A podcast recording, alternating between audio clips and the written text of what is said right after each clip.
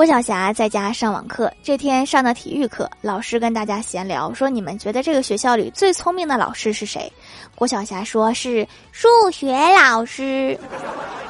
有的同学说是语文老师，也有说英语老师。然后他们体育老师说都不是，最聪明的是我，因为我和他们拿一样的工资，但是我可以整天打球，在外面玩儿。你确定是一样的工资吗？其他的老师业余时间是可以补课赚外快的。